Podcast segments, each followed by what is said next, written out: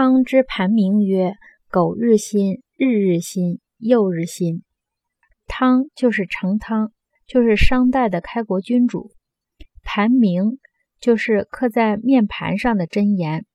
盘是洗漱工具，这里是指面盘，也就是洗脸盆。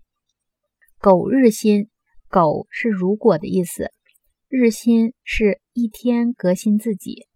这个革新有为善去恶的意思。这句话是商汤刻在面盆上的箴言，相当于今天所说的座右铭。商汤刻在面盆上的箴言说：人如果可以做到一天革新自己，则应该进一步多天革新自己，最后做到不断的革新自己。学业、德行、知识和见解的进步，就要努力坚持，注重日积月累。